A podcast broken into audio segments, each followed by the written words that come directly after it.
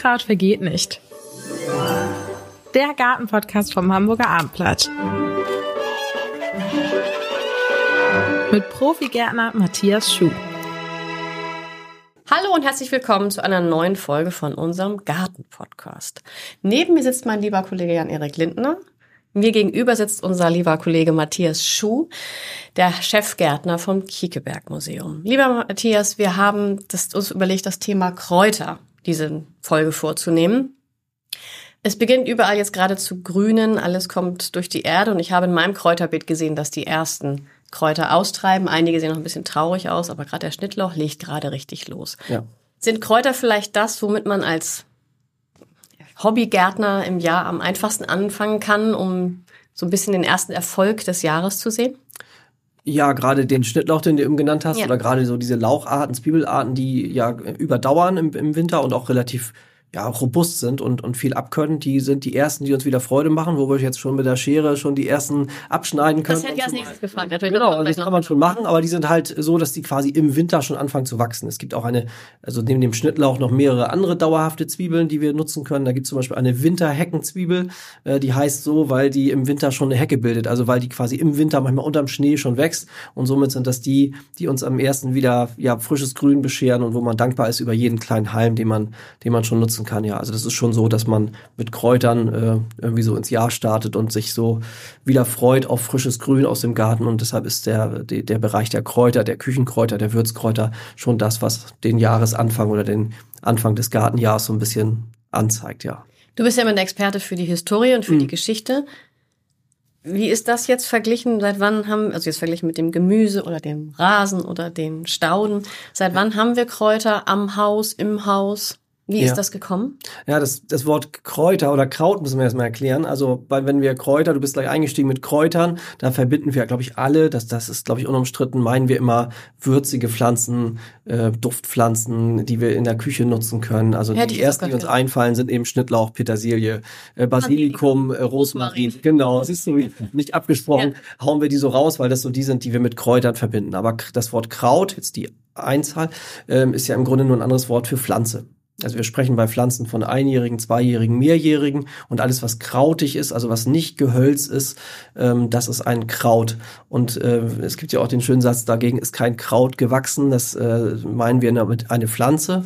Und unabhängig, ob wir die jetzt für die Küche nutzen oder nicht, wir sprechen zum Beispiel auch von Wildkräutern oder von ja, Wildkraut, also von Unkraut mit anderen Worten. Oder wir sprechen auch vom Kräutertee im Kräutertee ist jetzt nicht unbedingt Schnittlauch und Petersilie, sondern andere Pflanzen, andere aromatische Pflanzen im Bereich der Minzen oder, oder mhm. sowas. Mhm. Ähm, deshalb, also dieses Wort Kraut ist im Grunde nur ein Synonym für Pflanze. Und äh, dieses Wort Pflanze ist eigentlich jünger als das Wort Kraut. Und wenn wir mal schauen, wir Deutsche werden ja im Ausland gerne als die Krauts bezeichnen, also die, die Kraut essen. In Süddeutschland sagt man ja Kraut zum Kohl. Ja. Und deshalb alles, was irgendwie kohlig ist, ist im, im, im ja, Mitteldeutschland, Süddeutschland irgendwann Kraut. Während wir hier ja eigentlich in Norddeutschland Kohl sagen. Und äh, so hat sich halt dieses Wort Kraut, Kräuter in verschiedene Richtungen entwickelt. Aber ich glaube, wenn wir heute sagen, wenn du vom Kräutergarten sprichst, dann meinen wir diese Küchenkräuter. Ähm, ja, gibt noch den Begriff der Heilkräuter, die müssen nicht unbedingt aromatisch sein. Ähm, ja, also das ist ein bisschen ähm, hat sich so ein bisschen entwickelt in der Geschichte. Das Wort Kraut oder Kräuter wird häufig benutzt, aber wenn wir eben von Gartenkräutern, Küchenkräutern, Kräutergarten sprechen, dann meinen wir diese aromatischen Pflanzen. Und wie haben wir die in unseren Garten bekommen? Oder genau. woher kommen sie?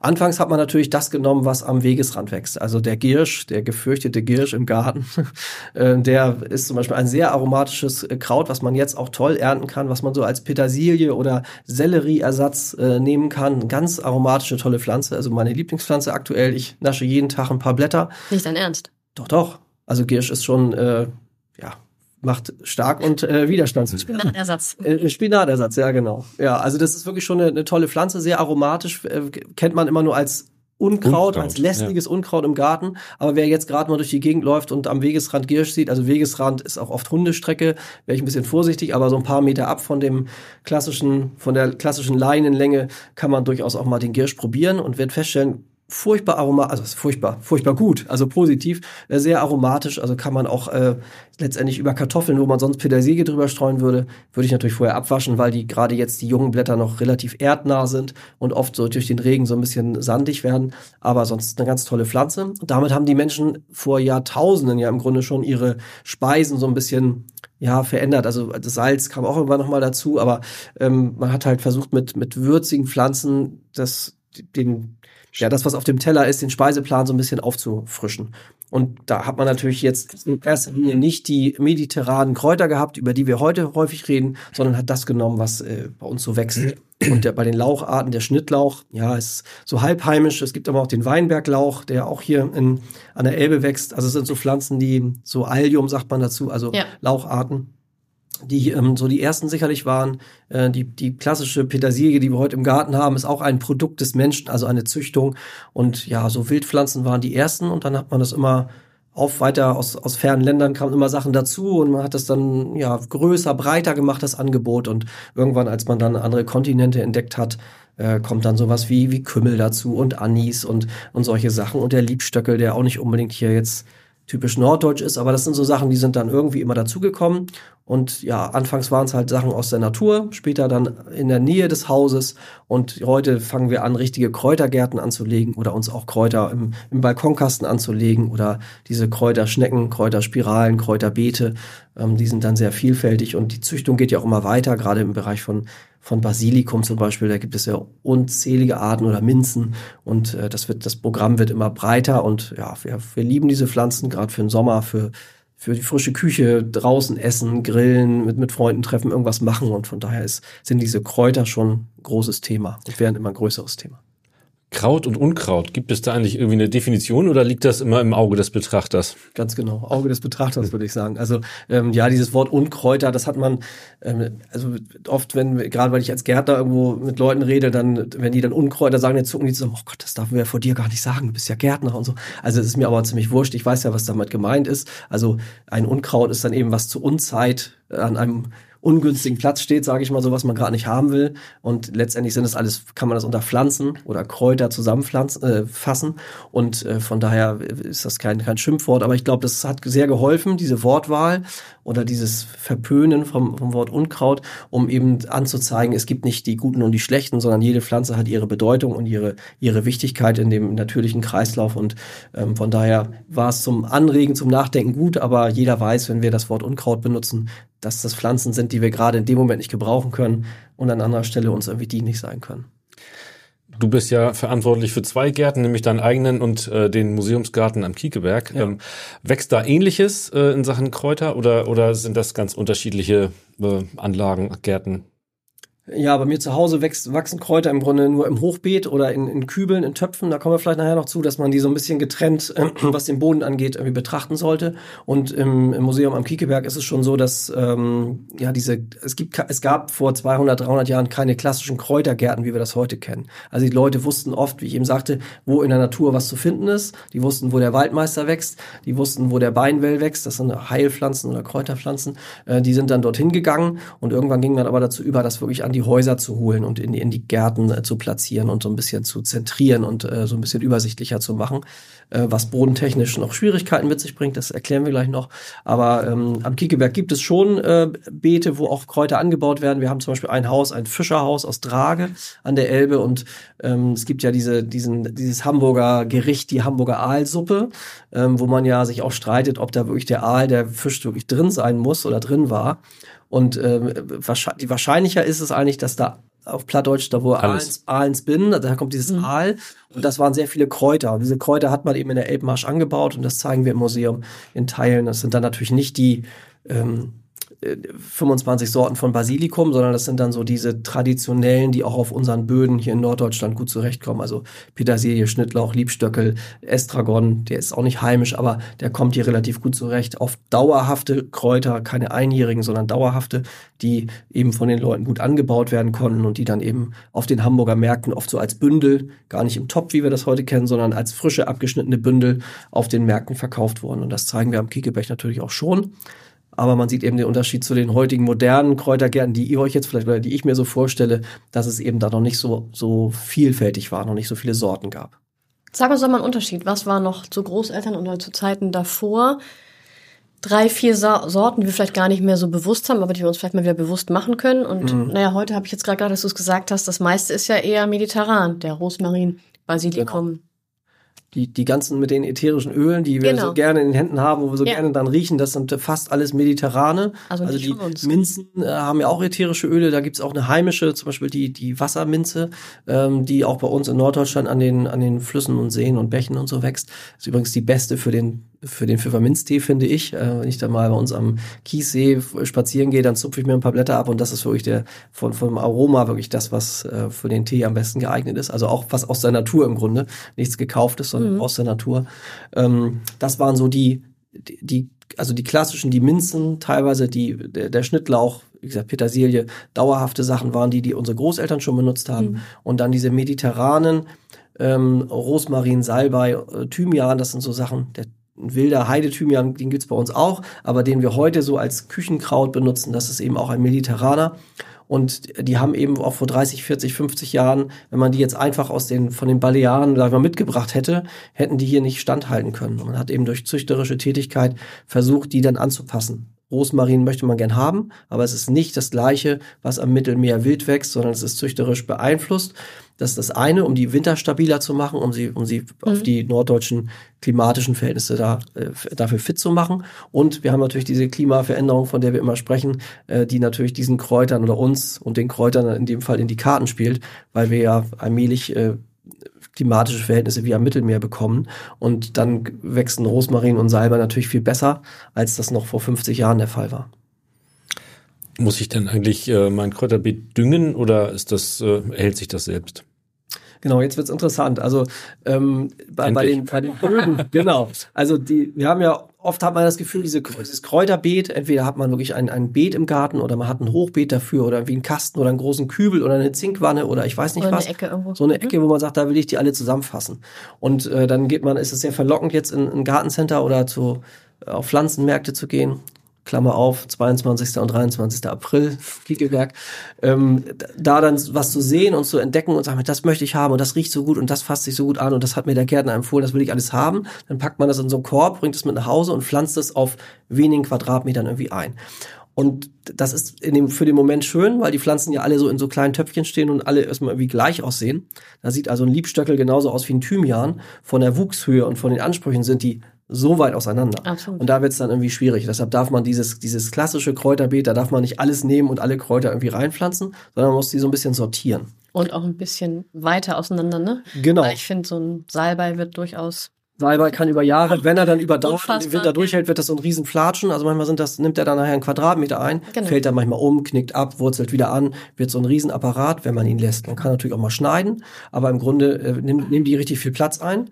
Und äh, auch so ein Rosmarin kann groß werden, kann breit werden, braucht viel Platz und braucht vor allen Dingen auch dieses, diese mediterranen brauchen auch dieses luftige Gefüge. Das heißt, also die brauchen viel Platz um sich rum, die möchten nicht so gerne bedrängt werden, die müssen vom Wind abtrocknen können. Das sind keine, die sich aneinander schieben, irgendwo im Schatten stehen, während so ein Schnittlauch ist dann nicht so empfindlich und so. äh, wächst nur nach oben. Ja. Und äh, von daher muss man dann, wenn man eingekauft hat, so ein bisschen sortieren und gucken, was braucht welchen Boden, was kommt wo rein. Und dann geht's auch mit dem Dünger zum Beispiel los. Also so ein Rosmarin und ein Salbei mögen eher so, so wie am Mittelmeer, so schottrig, karge, ausgemergelte, heiße Böden, also auch einen heißen Standort, also gerne irgendwo in die Sonne stellen. Ähm, du hattest von deinem neuen Beet erzählt, von zu Hause an den Steinen, über den Steinen. Äh, da- das kann sehr wurzelwarm sein, das mag, mögen die sehr gerne, diese mediterranen. Während so eine Petersilie mag es überhaupt nicht wurzelwarm und ein Schnittlauch. Also die mögen gerne im normalen, ich sage mal, norddeutschen Gartenboden stehen ähm, und mögen es eher so ein bisschen grundfeucht und mögen auch gerne ein bisschen Humus, vielleicht auch im Bereich des Düngers. Also wenn es dann sehr karger Boden ist wie bei mir zu Hause, dann muss ich selbst für Petersilie und für Schnittlauch vielleicht mal ein bisschen Kompost unterrühren oder eine Handvoll Hornspäne organischen Dünger benutzen, damit die fit bleiben und mir auch einen Ertrag bringen. Und bei den anderen, bei den Mediterranen, da muss ich eher mit Dünger aufpassen, weil ich, wenn ich Dünger gebe, bedeutet, dass die Pflanze wird gut versorgt und wächst ja überdurchschnittlich stark. Und wenn dieser Dünger noch bis zum Herbst hin wirkt, dann können die Pflanzentriebe gerade vom Rosmarin nicht vernünftig auswachsen und aushärten und sind dann natürlich dann im nächsten Winter, wenn es dann einen gibt, äh, gefährdet und dann frieren die Spitzen ab und dann wird es schwierig. Das heißt also, das ist ganz wichtig, die zu sortieren. So diese ich sag nochmal, diese heimischen, sind nicht richtig heimisch, aber so die Petersilie, Estragon, äh, Schnittlauch, äh, Liebstöckel, staudige, wiederkehrende, sehr stabile, sehr winterstabile Pflanzen mit etwas schwereren Böden können quasi in die eine, ein Kübel, in eine Ecke, in eine Situation gepflanzt werden und die mediterranen Thymian, Rosmarin, ähm, äh, Salbei, solche Sachen kommen dann eher in den in den Mittelmeerbereich meines Gartens. Wenn man da so ein bisschen aussuchen kann, das eine kann so ein bisschen an der Hauswand vielleicht so halbschattig stehen und die Mediterranen mögen gerne knallig heiße Sonne, wenn man so, ein, so eine Ecke hat an der Terrasse, wo man kaum sitzen mag als Mensch, weil es so heiß ist. Äh, das ist genau der richtige Platz für die Mediterranen. Haben wir gleich die Frage Sonne, Schatten, Halbschatten ja auch geklärt. Was ist mit Feuchtigkeit? Ja, diese heimischen Ehe brauchen so eine Grundfeuchte. Ja. Also eine Petersilie, wenn die einmal richtig trocken wird, dann, dann fällt die auseinander, äh, dann erholt die sich ganz schwer. Und so ein, diese, diese mit den ledrigen Blättern, also das sind ja auch so wasserspeichernde äh, speichernde Pflanzen. Also ein Rosmarin und Salbei haben ja diese fleischigen Blätter und äh, die, die knicken ja nicht ab, die fallen ja nicht so schnell um. Ein Schnittlauch, wenn der ein paar Tage trocken steht, dann legt er sich auf den Boden und äh, das, die anderen, die Mediterranen, können da halt eine Menge ab. Die brauchen quasi sogar diese Hitze. Je mehr Hitze, je mehr Sonneneinstrahlung, also natürlich brauchen die auch Feuchtigkeit, aber die muss ich jetzt nicht jeden Tag gießen, gerne immer so ein bisschen am Existenzminimum halten und dann werden diese Aromen auch am besten auf, aufgebaut. Also dieses, ähm, diese ätherischen Öle werden dann besonders stark und der, der Duft wird besonders stark, wenn die so eher am, im trockenen, kargen Bereich stehen. Mhm. Und äh, welche Art von Dünger würdest du empfehlen, wenn ich jetzt düngen muss oder will? Oder ja. ist sehr vom Boden abhängig wahrscheinlich, ne? Genau, wir sind ja jetzt im Bereich von, von Nutzpflanzen wirklich. Also wenn ich mein, mein Rosmarin oder mein äh, Thymian oder was auch immer, wenn ich das nutzen möchte, dann ist das ja ein Nahrungsmittel. Und deshalb wäre wär ich da auf jeden Fall dafür, äh, Biodünger zu benutzen, also keine mineralischen äh, Dünger.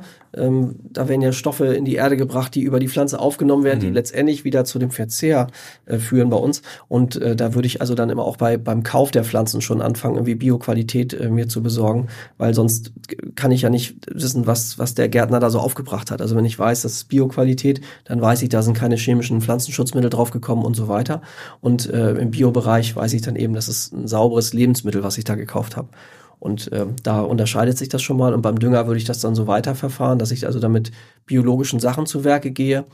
Gerade bei den Stickstoff-Junkies sagen wir immer ganz gerne, also zum Beispiel ähm, Liebstöckel, also das Maggi-Kraut braucht Dünger ohne Ende. Also kann immer wieder mit Kompost befüllt werden, immer wieder was einarbeiten, zieht sich im Winter komplett zurück, wie so ein Rhabarber, da ist nichts mehr von zu sehen. Und dann kann ich da gerne wieder in den Bereich der, der Wurzeln äh, wieder Kompost einbringen oder auch mal abmulchen oder von mir aus auch mit Mist äh, vom Kaninchen, vom Schwein, vom, von der Kuh, von was auch immer, äh, das abdecken und richtig viel Stickstoff bringen und dann wird diese, dieser Liebstöckel ähm, auch wirklich 1,50 Meter groß, macht ganz tolle Blüten. Wir kennen eigentlich vom, vom Liebstöckel immer nur dieses, dieses Maggi-Kraut als, als Suppenkraut, ne? Ähm, als Suppengrün und macht auch eine ganz tolle Blüte und, und die Saat äh, kann ich zum Beispiel auch wieder, wenn ich das, wer das mag, als Tee nutzen. Also ähm, Liebstöckel als Tee wirkt ein bisschen komisch, weil es dann schmeckt wie eine Gemüsesuppe. Aber man kann auch diese Saat ähnlich wie beim Fenchel nutzen und das so eine Saatrispe oder so ein, so ein Saattrieb, Blütentrieb bekomme ich nur, wenn ich die Pflanze auch gut versorgt habe. Wir hatten ja kurz auf oder ich hatte ja kurz nach meinem kleinen Beet gefragt. Nun sehe ich ja, dass zum Beispiel der Schnittlauch anfängt. Ich habe aber auch andere Pflanzen da, ähm, Basilikum, Rosmarin und so weiter drin. Wie gehe ich jetzt Anfang des Jahres so mit der Schere, der Gartenschere dabei? Oder gar nicht? Aber ich fand so ein bisschen, gerade der Rosmarin und so, der könnte so ein bisschen. Ja, der hat wahrscheinlich. Äh, ja, Estragon zieht sich ja eigentlich auch komplett zurück. Da können noch so ein paar Strunken vom ja. Vorjahr da, so, so, eine, so eine Knüppel. Genau, da musst du halt aufpassen, dass du die frischen, dass die kommen jetzt so wie okay. Spargel, so, so feine ja. äh, Spitzchen kommen da jetzt aus der Erde, dass man die halt bei okay. den, beim Abschneiden der Strunken vom Vorjahr, dass man die nicht gleich mit wegnimmt. Genau. Wobei die Pflanze kann es auch verknusen, die treibt auch wieder aus, so schlimm ist es nicht. Ja, ähm, ja aber Schnittlauch ist ja das vom Vorjahr, sag mal, das ist ja eigentlich alles weg. Das ja. ist über den Winter weggetrocknet oder, oder auch verregnet und ist nicht mehr da. Und alles das, was an grünen Spitzen jetzt rauskommt, lassen, nicht nochmal irgendwie. Nö, lassen und nutzen. Ne? Also okay. man kann den gerne nutzen, wenn man, wenn man, ja, ich versuche erstmal das eine zu beantworten. Ja, Entschuldigung, ähm, ja, schnell. ähm, und bei diesen mediterranen, also da ist es halt so, dass die wir haben jetzt keinen mega strengen Winter gehabt jetzt im letzten, in den letzten Monaten. Aber trotzdem ist es so, dass die immer so ein bisschen was verlieren. Das sind halt immer grüne Pflanzen, der Rosmarin, Salbei, Thymian auch immer grün. Und äh, das kann eben sein, wenn wir, wenn wir Kälte haben oder wechselnde Bedingungen, dass da mal ein bisschen was eintrocknet, das ist aber völlig normal. Da ja, kann man jetzt so im ja, so im April, Anfang Mai kann man dann mal anfangen, irgendwie die trockenen Spitzchen da rauszuschneiden, immer mit Bedacht, immer vorsichtig, nicht wie bei den Rosen Mhm. komplett abschneiden, sondern wirklich ganz mit Bedacht die trockenen Triebe so ein bisschen rausschneiden und schauen, dass ich die frischen Knospen, die sich da gebildet haben, dass ich die verschone, damit die Pflanze da wieder vernünftiges Grün machen kann. Und diese, sag ich mal, vom Winter dahingerafften Triebe und Blätter, die sind natürlich auch immer, werden von Pilzkrankheiten angenommen und, und äh, oder nehmen Pilzkrankheiten an so rum. Und dann infiziert sich das weiter in der Pflanze. Das ist also so ein bisschen auch ja, Gartenhygiene oder Pflanzenhygiene, dass man diese halb abgestorbenen Triebe da so ein bisschen rausnimmt, um der Pflanze im Grunde zu helfen. Denn ich möchte ja keine verpilzten Blätter mehr nachher in Tee oder äh, sowas geben, sondern möchte ja gesunde, frische Blätter irgendwie haben. Und da ist wieder der Unterschied. Ne? Diese heimischen, die, die, die muss man im Grunde nicht viel machen. Und bei den mediterranen, da muss man schon so ein bisschen dann rumschnibbeln und gucken, was der Winter so dahin gerafft hat. Ähm, es gibt ja auch einjährige ähm, Kräuter. Kannst du uns mal kurz einen kleinen Überblick geben, was ich halt einmal in den Boden setze und dann immer wieder nutzen kann, was ich dann, wenn ich es haben möchte, ähm, jährlich neu pflanzen muss? Also wir haben ja jetzt bis jetzt immer von dauerhaften gesprochen, also von den von den staudigen äh, Petersilie, Schnittlauch, Estragon zum Beispiel. Und äh, bei den bei diesen mediterranen, das sind ja so Halbgehölze, sagt man dazu. Also die bilden ja durchaus was Holziges aus, ähm, sind jetzt keine Bäume oder Sträucher, aber so Halbgehölz, ähm, also Rosmarin, Salbei zum Beispiel. Und es gibt natürlich auch einjährige Sachen, die ich entweder aussehen kann selber, wäre jetzt so die Zeit, vielleicht auf der Fensterbank das auszusehen, ähm, also Koriander zum Beispiel oder Anis, das sind so einjährige Sachen. Oder auch Basilikum, einjährig in der Regel, aber es gibt auch ein Strauchbasilikum, der bildet auch was Holziges aus, die finde ich also eigentlich besser, weil die haben so ganz kleine Blätter, für Tomate, Mozzarella nicht so gut geeignet, weil das halt super kleine Blätter sind, aber sind super aromatisch. Ähm, aber nur weil es Halbgehölze sind, heißt es nicht, dass die auch automatisch winterhart sind. Also ich kann so ein Strauchbasilikum äh, kaufen im Handel oder auch aussehen von mir aus oder durch Stecklinge vermehren. Aber das heißt, ich muss den im Winter reinholen. Also das ist nicht, der ist nicht winterstabil. Aber er würde mehrere Jahre ausdauern. Und diese einjährigen Basilikumpflanzen, die wir kaufen können, schüttelst schon mit dem Kopf und sagst, wahrscheinlich nicht so viel Erfolg gehabt oder ein bisschen schwierig, die ganze Geschichte. Ist es auch. Ähm, oft können wir ja, ähm, also ich sprach eben von Kräutergärtnereien oder von, von Gärtnern, die Kräuter anbieten. Die sind ja dann oft ähm, ja wirklich für den, für den Draußenanbau gedacht, also für den, für den Balkonkasten, für die Terrasse oder für das äh, Kräuterbeet im, im Garten irgendwo. Und dann können wir oft beim Discounter oder auch in den, in den Gartencentern diese Kräuterpflanzen in diesen Tüten kaufen. Also im Topf und dann sind die mit so einer Tüte geschützt. Schnittlauch, Petersilie, Estragon und eben auch Basilikum. Solche Sachen.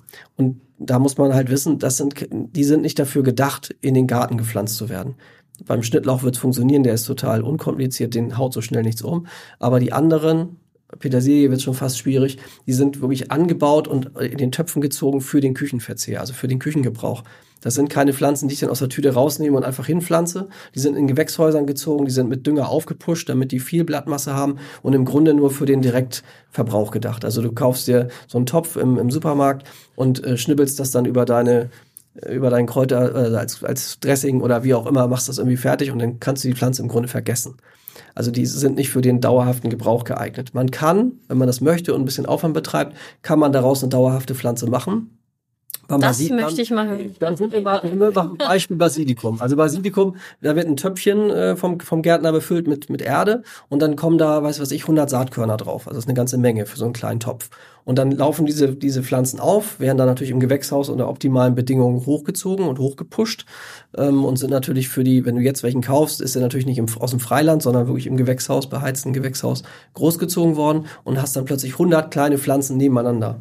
Und wenn du den dann aus der Tüte auspackst, fällt das meistens schon um, wird braun, passt nicht mehr zusammen. Weil du die Bedingungen, die der Gärtner in seinem Gewächshaus hatte oder in seinem Folientunnel, die kannst du natürlich zu Hause nicht liefern. Du hast nicht die entsprechende Luftfeuchtigkeit, du hast nicht Pflanze an Pflanze, die irgendwie sich aneinander hochschieben. Und dann kommt noch hinzu, dass in diesem Topf 100 Saatkörner drin waren.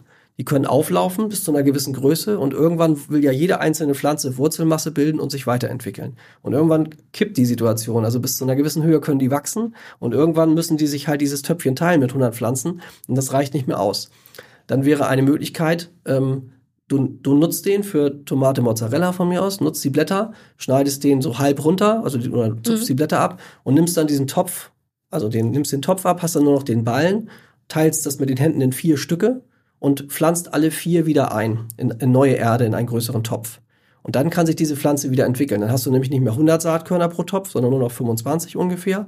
Und hast wieder frische Erde, es kann wieder frisches Wurzelwachstum passieren. Und dann hast du zumindest eine Pflanze, die nicht, das ist keine dauerhafte Pflanze, also keine mehrjährige. Aber dann kannst du zumindest das Frühjahr über den Sommer über einen weiteren Basilikum ziehen oder beziehungsweise vier. Und dann solltest du da eigentlich Freude mit haben. Aber wie schaffe ich das? Meiner wird immer sofort braun, meiner lässt immer alles sofort hängen.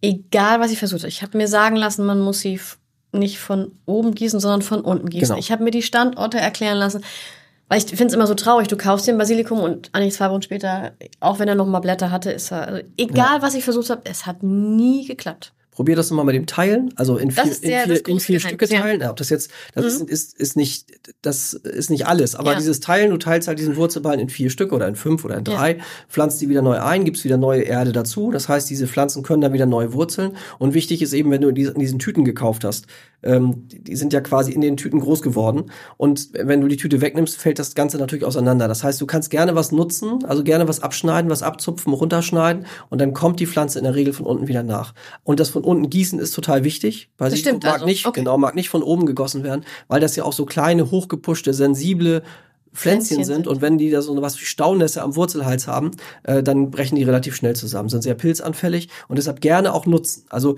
wenn die Blätter abnehmen, wenn wir zu viele Blätter auf einem Haufen haben, das gilt auch für den Johannisbeerstrauch und auch für die Rose, äh, wenn wir zu viele Blätter auf einem Haufen haben, ist das immer sehr pilzanfällig. Also gerne etwas luftig halten und das erzielen wir ja schon, indem wir den Topf in vier Teile teilen. Dann haben wir ja schon mal nicht so eine Pflanzendichte und dann funktioniert das in der Regel ganz gut. Was man probieren. auch machen kann, du kannst auch Pflanzen, also Basilikum zum Beispiel auch selber vermehren. Das heißt, du nimmst einen so einen Trieb ab, Ja. äh, zupfst die unteren Blätter auf, packst sie auf deinen Teller und äh, steckst das in so ein Schnapsglas von mir aus oder in ein Wasserglas, lässt das bewurzeln und ziehst dir da auch neue Pflanzen. Also Basilikum ist immer dann besonders gut, gerade dieser, den wir jetzt, dieser einjährige, dieser für den Küchengebrauch besonders gut, wenn er schnell wachsen kann. Und das passiert eben, wenn ich immer wieder neue Pflanzen habe, immer wieder neues Wurzelwachstum passieren kann, dann ist er gut und im Alter fällt er dann halt auseinander. Und Nochmal- besser ist dieser Strauchbasilikum, finde ich. Der ist, äh, hat kleinere Blätter, ist nicht so pilzanfällig, fällt nicht so schnell auseinander, ist sehr stabil, ähm, wird nicht so eindrucksvoll auf dem Teller, weil es halt nicht dieses große, runde, grüne Blatt ist, sondern eher kleinere. Aber aromatisch äh, oder vom Aroma her kann er mit dem gewöhnlichen Einjährigen total mithalten und ist halt ja nachhaltiger. Hast du das ganze Jahr, kannst bis zum Herbst, blüht dann auch ganz toll, tolle Insektenweide, zumindest nicht auf dem Küchentisch, aber draußen im, im Beet oder im Kübel, total gute Insektenweide. Also ich finde Strauchbasilikum besser, nachhaltiger, ähm, besser zu pflegen. Und wenn du dir die Mühe machen willst, dass du sie dass du diesen Strauchbasilikum im Winter reinnimmst, frostfrei überwinterst, kann der sogar im nächsten Jahr wieder austreiben und nochmal wieder durchstarten. Ganz letzte Frage zu Basilikum, meinem Thema. Wenn du jetzt diese vier Töpfe hast, könntest du davon auch einen jetzt bei einer gewissen Zeit mit in mein Außenbeet? Kann ich den damit in mein Außenbeet setzen? Weil vier Töpfe in der Küche ist ja auch so eine Sache. Kann man Oder machen. hat es keinen Sinn? Doch, es hat Sinn, aber es ist halt so, diese, die wir so in der Tüte kaufen können, haben ja kein richtiges UV-Licht bekommen. Die sind immer wieder aus dem Folientunnel oder aus dem oder Glas. Das heißt, die sind ja sehr weich, was wir ja wollen für die Küche. Wir wollen ja, Ja. Äh, da so, so ein weiches Blatt haben, was wir auch essen können. Setzt du den raus, kriegt er am Anfang Sonnenbrand meistens, wird, kriegt also so blasse Blätter, aber die neuen, die da entstehen, sind okay, sind aber so ein bisschen ledriger, so ein bisschen härter.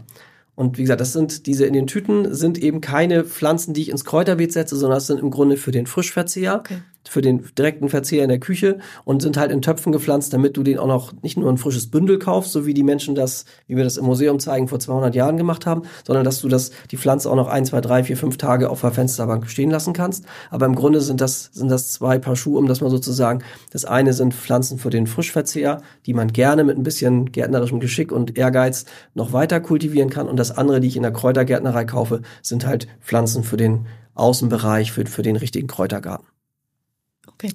Stichwort Kräutergärtnerei. Ähm, das Angebot oder die Vielfalt an, an möglichen Dingen, die ich mir im Garten pflanzen kann aus dem Bereich, ist nach meiner Beobachtung wahnsinnig äh, gewachsen. Es gibt irgendwie immer mehr verschiedenste Dinge und, und äh, Sortierungen sozusagen. Äh, ist das äh, auch was, was du beobachtest? Ja, das ist so. Also es gibt richtige Kräutergärtnereien, das gab es auch vor, vor, vor 100 Jahren vielleicht schon, aber es gibt hier zwischen Hamburg und Bremen eine ganz große Kräutergärtnerei, die aber nicht nur diese klassischen Küchen, Küchenkräuter anbaut, sondern auch eben Heilpflanzen. Man hat ja auch früher viel geräuchert, also auch ich sag jetzt mal böse Geister vertrieben oder oder auch geräuchert, um Fische zu räuchern und all solche Sachen. Und diese ganzen ähm, ich will das nicht abtun, aber diese ganzen Zauber, Heil, Hokuspokus-Pflanzen, also die Eberraute ist zum Beispiel so eine alt überlieferte Pflanze, die die Römer schon mit hergebracht haben. In Plattdeutsch sagt man der Rückerbusch.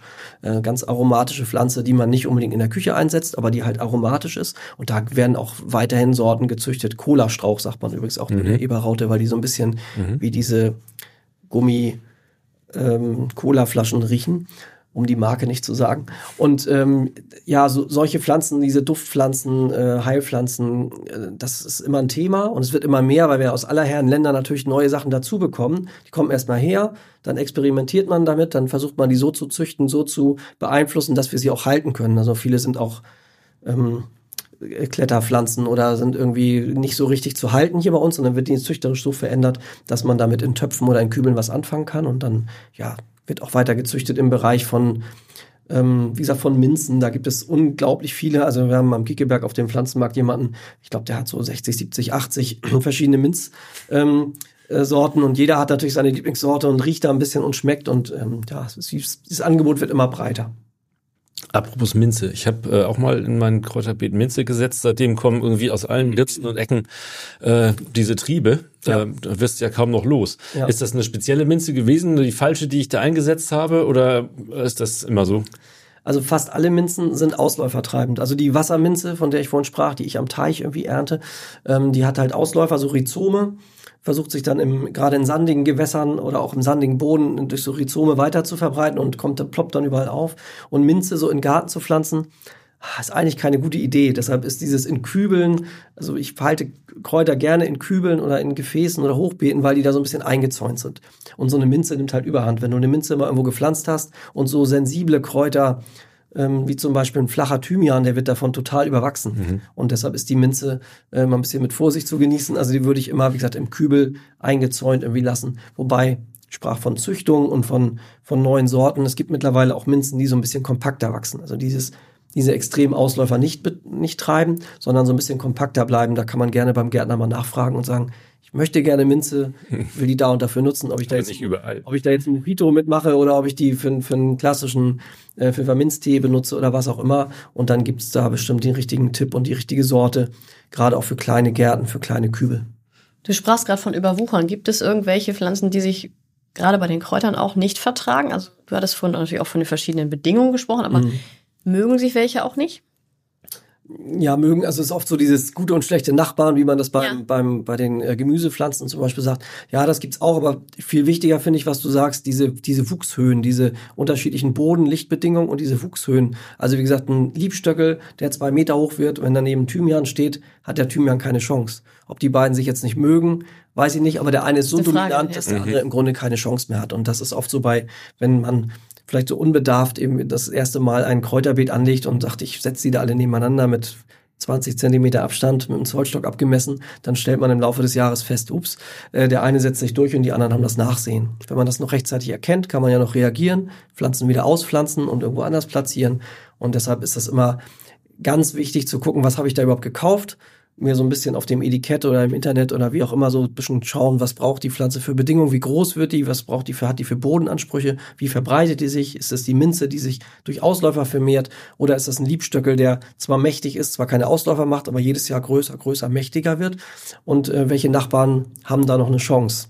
oder auch nicht. Also es ist schon wichtig, dass man sich da ein bisschen mit auseinandersetzt, denn man möchte ja nicht die Pflanzen, die man gekauft hat oder selber aus der Saat gezogen hat, ähm, die möchte man ja nicht beim Sterben zugucken, sondern man möchte ja gerne, dass die ja, was bringen, dass sie uns, uns frisches Grün bringen für die Küche oder als Duft oder wie auch immer.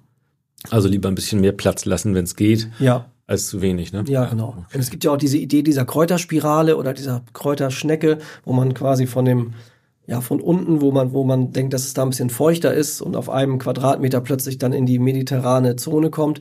Ähm, ja, das wird gerne angelegt, das ist auch so ganz niedlich und ganz schön. Gerade mit Kindern kann man dann sagen, guck mal, der, ähm, die eine Pflanze kommt hier weiter unten hin und die kommt weiter oben, die brauchst trockener, die brauchst feuchter. Aber im Grunde können wir natürlich auf einem oder zwei Quadratmeter nicht verschiedene Klimazonen nachstellen. Das können wir viel besser. Also kann man sowieso nicht auf einem Grundstück, aber wir können es viel besser beeinflussen, indem wir für die einzelnen Gruppen, für die mediterranen ein Kübel, ein Beet benutzen und für die eher heimischen, die ist ein bisschen feuchter, ein bisschen bisschen nasser, bisschen gehaltvoller haben wollen, äh, dass wir die für die ein extra Beet oder ein extra Kübel finden. Damit kriegen wir es eigentlich besser gelöst als mit diesen Kräuterspiralen. Ganz niedlich, ganz schön, ganz ein tolles Gartenelement, aber nicht besonders sinnvoll. Nun schmecken Kräuter ja nicht nur uns, sondern auch äh, Schnecken, Kaninchen, Rehen und so weiter und so Ja. fort. Hast du da irgendwie äh, Tipps, was man tut, damit man sie dann auch selber essen kann? Ja, das ist, das spielt im Grunde das äh, wieder eine Rolle, was ich eben gesagt habe, in, in Kübelpflanzen, in, in Hochbeete, in irgendwelche Behälter, gerade die, die anfällig sind, wo ich weiß, da gehen gerne mal irgendwie die Schnecken ran. Was Ähm, wäre das denn? Ähm, das ist äh, Basilikum auf jeden Fall. Wenn ich Basilikum draußen habe, Okay. mögen die Schnecken sehr gerne. Was die Schnecken weniger gerne mögen, sind die mit den extrem ähm, ätherischen Ölen. Das ist also nicht so unbedingt was für die Schnecken. Das sind auch so feste Blätter. Also ein Rosmarin. dran, ne? Ähm, ja, ich habe oft gesehen, dass Schnecken, also diese Hausschnecken, sitzen gerne im Rosmarin so zum Über, also den Tag zu verbringen. Aber die sitzen da nur drin, weil sie wahrscheinlich durch dieses feste Laub, durch diese fast spitzen Blätter so ein bisschen geschützt sind.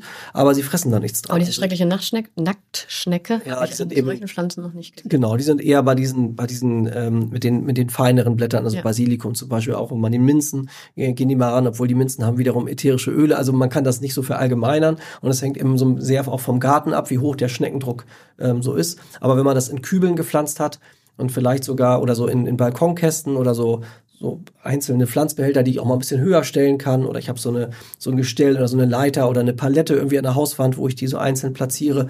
Dann haben die Schnecken da ja weniger eine Chance ranzukommen. Und wenn ich weiß, dass ich so einen schneckenlastigen Garten habe, dann ist das noch ein Grund mehr, die die Kräuter so ein bisschen in, in Kübeln anzupflanzen. Und wahrscheinlich, ich finde immer, je schattiger und feuchter natürlich sowieso, desto mehr sind von den Freunden da. Genau. Auf der Terrasse, äh, wo die Sonne drauf steht, da habe ich Eher das weniger, genau. Da diese, diese feuchten Ecken, diese schattigen Ecken, diese sonnenabgewandten Ecken sind natürlich immer für die Schnecken einfach praktischer. Die können früher sozusagen im, am, in Ja. der Dämmerung loslegen und können sich länger am nächsten Morgen dort halten. Das heißt, sie haben viel mehr Stunden, um, um aktiv zu sein. Wenn du so eine sonnendurchflutete Terrasse hast, da ist es bis abends um 22 Uhr im Sommer hell und, und ähm, trocken und äh, fängt am nächsten Morgen wieder mit dem ersten Sonnenstrahl an. Das ist nicht, ist kein Schneckengebiet. Nee. Und ich würde jetzt eben den Kräutern gefällt sowieso die sonnige Ecke besser.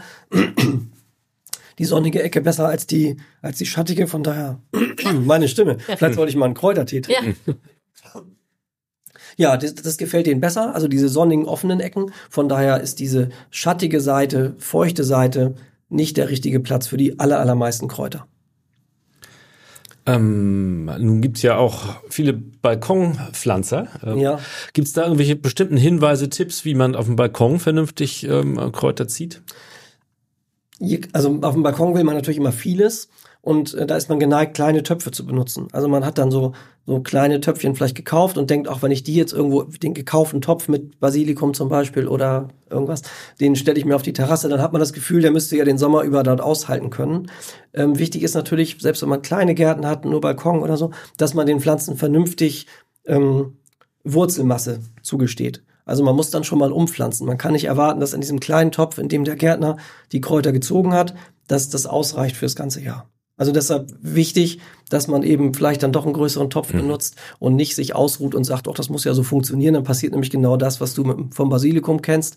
Ähm, funktioniert irgendwie nicht. Die Pflanze kann keine Wurzelmasse bilden, fühlt sich nicht richtig wohl und dann äh, wird es schwierig. Das heißt, ähm, Balkon, Terrasse geht, aber trotzdem brauchen wir auch für Kräuter größere Töpfe, ein bisschen Erdvolumen, damit die Pflanze vernünftig wachsen kann.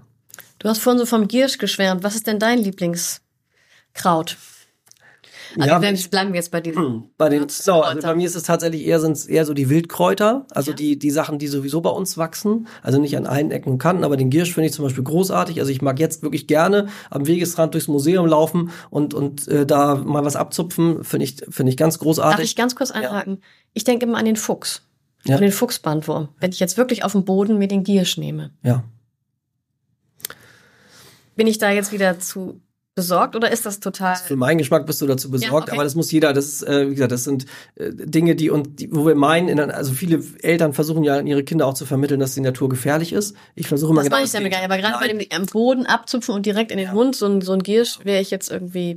Also der Fuchsbandwurm, der da ja irgendwie eine Rolle spielt. Ja, darum jetzt. Also da müsste ja wirklich der, der Fuchs, ich sag's mal einmal mit seinem Hintern, sich an dem Giersch da gerieben haben und ich müsste dann gerade Stunden später da hinkommen und genau dieses aufnehmen Okay. und essen. Also die Wahrscheinlichkeit ist ja sehr, sehr gering. Also Okay. Ich, mein, ich Vergleich mal mit dem, mein. Vergleich mit dem Straßenverkehr, den finde ich ja immer gefährlicher als die Natur. Ja. Und ich sicherlich muss man aufpassen und irgendwie umsichtig sein und so. Aber ich finde, ähm, wenn wir an unsere Kinder und Kindeskinder vermitteln, dass die Natur gefährlich ist, Nein, ähm, das dass Pflanzen giftig sein können, dass eine Überdosis von Pflanzen zu dem einen oder anderen führen kann. Ich glaube eher, dass man das eher ein bisschen auflockern sollte, ist mein Ansatz. Aber wenn da besorgte Eltern sind und sagen, um Gottes Willen, keine Blaubeeren essen aus dem Wald und, und dies nicht vom Wegesrand nehmen. Also ich denke immer so, dass was wir im Handel an Lebensmitteln kaufen könnte, können, das ist oft belasteter und da ist vielleicht jetzt nicht der Fuchsbandwurm das Thema, aber andere Dinge. Und von daher bin ich da immer relativ entspannt. Okay, wollt ihr auch Das gehört halt mit dazu. Ähm, Also der ja. Giersch am Rand? Den nehme ich sehr gerne. Spitzwegerich? Den Spitzwegerich, äh, den kann man mal so naschen oder den kann man auch gut als, bei meiner Stimme heute, wäre es vielleicht ganz gut, ähm, einen Spitzwegerich-Tee zu trinken, weil das sehr angenehm für die, für die Stimmbänder, für die ähm, Schleimhäute im Rachen ist. Ähm, das sind ja, sind wir wieder im Bereich eher der, nicht der Küchenkräuter, sondern eher der Heil. Heilpflanzen. Und was jetzt im, im, im Frühjahr eine große Rolle spielt, auch in meinem Garten, ist ja der Bärlauch, den ich sehr mag und den ich sehr, wo man Pesto daraus herstellen kann, den man äh, sich einfach aufs Butterbrot legen kann. Ähm, auch eine tolle Pflanze, die unkompliziert im Garten zurechtkommt. Man muss nur den richtigen Standort, das wollte ich eben schon einmal sagen, den richtigen Standort aussuchen, gerade für Bärlauch. Ist eine sehr, eine Modepflanze so geworden, Modekraut. Ähm, es gibt ja in, in, ja gar nicht unbedingt, in Hamburg gibt es sicherlich auch Ecken, wo der Bärlauch unter, unter Bäumen irgendwie wächst, meistens vom Menschen dorthin gesetzt. Und ähm, aber man kann den auch im eigenen Garten gut halten. Man muss nur schauen, dass man eine Fläche findet, wo er unter Laubbäumen stehen kann. Also bei mir ist das so ein kleiner Apfelbaum, ähm, muss also dann wirklich im Schatten stehen. Wir hatten eben gesagt, die meisten Kräuter mögen gerne offen stehen, aber der Bärlauch ist eben so eine Pflanze, die ja ist im Grunde ein Waldbewohner äh, ursprünglich und ähm, wer denn, wer meint, den jetzt neben dem ähm, Thymian äh, in, zu den mediterranen Pflanzen zu müssen, der treibt vielleicht einmal im Frühjahr aus, aber wird sich dann über die nächsten Jahre zurückziehen. Also gerade für Bärlauch, ähm, für so Lauchpflanzen ähm, ist dann eher doch der schattige Bereich unter Bäumen ganz gut. Das heißt, im Frühjahr, jetzt wo er austreibt, braucht er natürlich auch Licht, aber im Laufe des Sommers bildet sich ein, ein dichtes Blätterdach über seinem Standort und dann ist das eigentlich der richtige Platz. Also den mag ich auch sehr, das sind so meine Lieblinge. Bei mir ist gar nicht so unbedingt die neuesten Züchtungen und die, die äh, neuesten Geschichten, sondern es sind bei mir eher so die Pflanzen, wo man, ähm, wo wir schon fast vergessen haben, dass sie so aromatisch sein können. Also es gibt zum Beispiel auch ein Gehölz, das ist jetzt kein klassisches Küchenkraut, das ist die frühe Traubenkirsche. Prunus pardus steht bei uns auch in den feuchten Wäldern. Und wenn man jetzt im Frühjahr die Triebspitzen abknickt und die mal auf isst, dann schmeckt das nach Bittermandel. Das hat jetzt nicht direkt was mit den Kräutern zu tun, aber das sind oft so ja, Überraschungen, die die Natur für uns bereithält, ähm, wo man es gar nicht erwartet und wir das einfach verlernt haben. Kein Mensch, kein Mensch geht eigentlich durch den Wald und zupft irgendwelche Knospen ab. Ich mache es trotzdem. Also ich glaube, den Pflanzen tut das jetzt nicht richtig weh, wenn ich da mal ein paar Knospen oder Austriebe abzupfe und mal probiere. Aber ich finde diese Pflanzen besonders interessant, die, die eben ja zu uns gehören und wir die nur noch als Gehölz oder als Staude oder als Unkraut sehen und die so viel mehr zu bieten haben. Und das haben wir vergessen und das finde ich, können wir mal wieder ein bisschen aufleben lassen. Der ist halt auch Das sind eine meine persönlichen Lieblinge, sozusagen, diese, diese Wildkräuter. Aber natürlich finde ich es auch spannend, wenn man gerade mit den Mediterranen im Garten arbeitet und selbst wenn man die nicht nutzt, wenn man im, im Sommer auf die Terrasse geht am Wochenende und mit den Händen über diese ähm, Sträucher fasst, mit den ätherischen Ölen und die Hände riechen und die ganze Umgebung riecht nach Kräutern, das ist schon irgendwie ein tolles, tolles Gefühl. Das macht Lust auf Sommer. Genau. Ja, ich würde sagen, also die Urkräuter, das würde ich gerne ein andermal noch mit dir Ja. Ja, das glaube ich auch. ein bisschen tiefgreifender. Vielleicht noch ein Satz, weil du sagst, es wird Sommer. Also ähm, viele Pflanzen haben ja nur eine gewisse Zeit des Jahres sozusagen Bestand und ziehen sich dann wieder relativ stark zurück. Also jetzt nehmen wir mal dein Basilikum, der dann vielleicht eigentlich leben könnte, aber dann doch irgendwie abstirbt. Oft ist ja auch die Konservierung von Kräutern ähm, spielt irgendwie eine Rolle, dass ich also äh, Kräuter im Sommerhalbjahr benutze und dann kommt jetzt irgendwann Herbst und Winter und ich kann nichts mehr damit anfangen. Also ähm, das auch das Konservieren von Kräutern äh, können wir gut machen. Also wir können es trocknen, wir können es teilweise, was ich auch gerne mache, so in so Eiswürfel ähm, reinstopfen, dass ich also Minze zum Beispiel ein paar Blätter in so einen Eiswürfelraster und mit Wasser übergieße und dann einfrieren lasse. Dann habe ich dann im Herbst oder im Spätsommer für meinen Long Drink dann zu Hause, habe ich dann gleich für den Mojito von mir aus, ähm, habe ich dann gleich den Eiswürfel mit Geschmack. Also das kann man zum Beispiel auch machen, dass man sich den Sommer, dieses Sommerfeeling, dieses Kräuterfeeling auch noch in den Herbst und in den Winter irgendwie rüberzieht. Also Kräuter konservieren ist vielleicht auch nochmal ein Thema. Auf jeden Fall. Und schon wieder ein Thema. Ja. Sensationell. Alles klar. vielen lieben Dank. Matthias, vielen Dank. Ja, sehr gerne. bald. Auf bald. Weitere Podcasts vom Hamburger Abendblatt finden Sie auf abendblatt.de slash podcast.